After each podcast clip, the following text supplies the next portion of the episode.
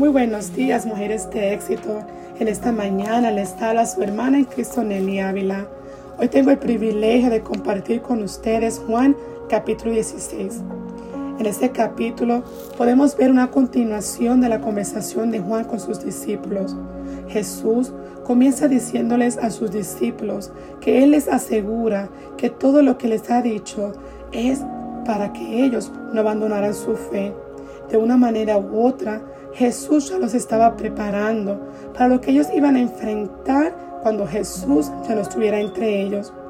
A pesar de la tristeza que le causaba a los discípulos saber que Jesús ya no iba a estar con ellos, Jesús les aseguraba a ellos que era muy necesario. Inclusive Jesús le dice que era mejor para que ellos pudieran recibir la promesa, que era el abogado defensor nuestro amado Espíritu Santo. En el versículo 7 dice, en realidad es mejor para ustedes que me vaya, porque si no fuera el abogado defensor, no vendría. Los discípulos no podían asimilar que ya estaba a punto de culminar la temporada de Jesús aquí en la tierra. No lo podían entender, que ya se acercaba el tiempo de cumplimiento. Todo parecía ser una pérdida, mis amadas, pero no era así. La victoria de Jesús trajo consigo la venida del Espíritu Santo, entre otras cosas más. El Espíritu Santo, quien es quien tiene el poder de convencer al mundo de pecado y del juicio de Dios. Así como nuestro amado Jesús tuvo una asignación específica, también el Espíritu Santo vino con una asignación específica que fue convencernos de pecado y guiarnos a toda verdad. Nuestro Espíritu Santo es nuestro mensajero, el que nos revela, quien nos guía, quien nos consuela y el que nos revela lo que ha de venir. En el versículo 13 y 14 dice, cuando venga el Espíritu de verdad, Él los guiará a toda verdad. Él no hablará por su propia cuenta, sino que los dirá lo que ha oído y les contará qué sucederá en un futuro. Me glorificará porque les contará todo lo que reciba de mí. ¡Wow! Esto nos da a entender que el Espíritu Santo no es cualquier cosa.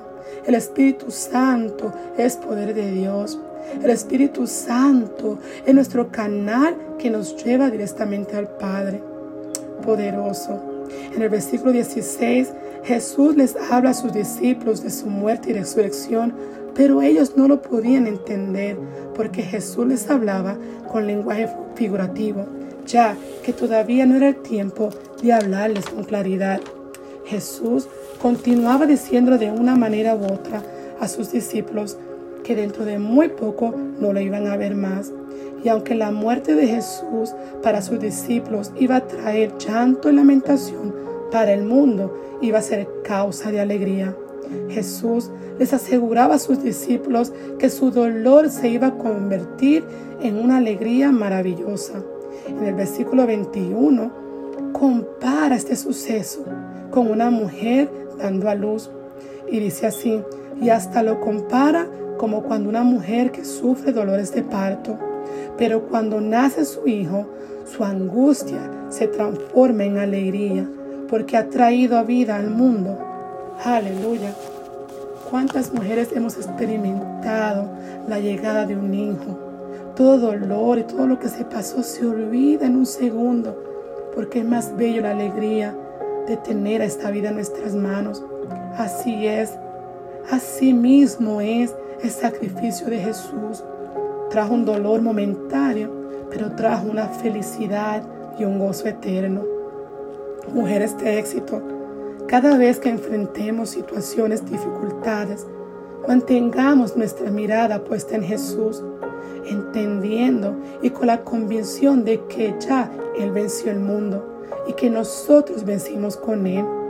Yo les pido que en esta mañana tengan en mente y en su corazón que somos vencedoras y que no estamos solos, que estamos con nuestro abogado con nuestro defensor, con nuestro consolador, el Espíritu Santo de Dios. Dios las bendiga grandemente.